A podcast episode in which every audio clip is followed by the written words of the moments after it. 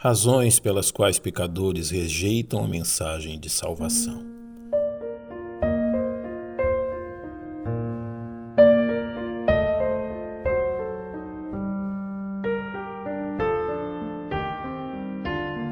Ao escrever sua segunda epístola aos salvos em Corinto, o apóstolo Paulo revelou a eles e a todas as gerações de cristãos um obstáculo que enfrentariam enquanto cumpriam sua missão de levar o Evangelho a toda criatura ou lhes dizer: Mas se ainda o nosso Evangelho está encoberto, para os que se perdem está encoberto, nos quais o Deus desse século cegou os entendimentos dos incrédulos, para que lhes não resplandeça a luz do Evangelho da glória de Cristo, que é a imagem de Deus.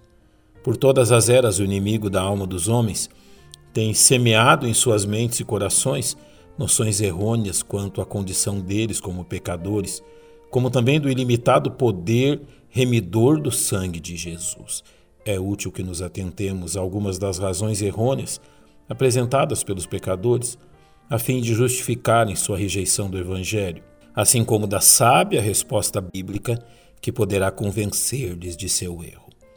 Certamente, um dos principais argumentos semeados na mente humana daqueles que rejeitam o Evangelho é o de erroneamente convencê-los que não são pecadores ao menos nos moldes apresentados nas Escrituras.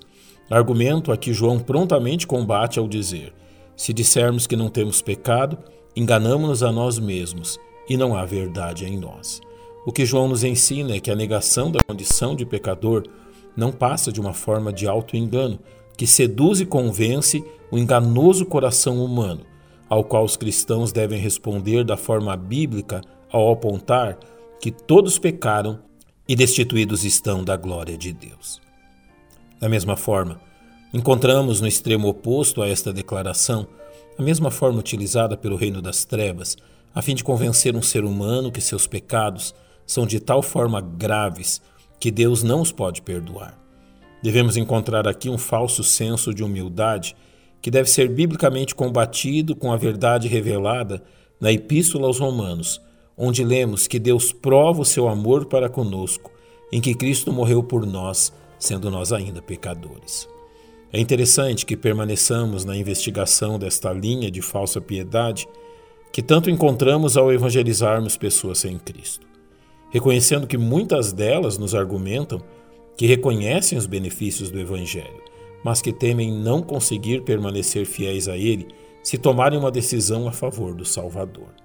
Faremos bem a tais pessoas ao esclarecermos seu enganoso coração de que a salvação resulta da fé em Cristo e não da fidelidade das obras humanas, como bem Paulo explanou aos Efésios.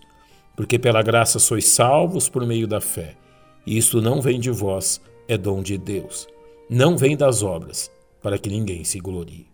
Da mesma forma, será proveitoso a tais indivíduos que os tornemos convictos da preciosa intercessão de Cristo em favor deles, o que lhes incutirá coragem e ânimo. Finalmente, é também importante que nos recordemos da constante resposta que recebemos de pessoas que procuram esconder-se de trás de suas tradições religiosas, a fim de não encarar com seriedade sua necessidade de crer em Cristo.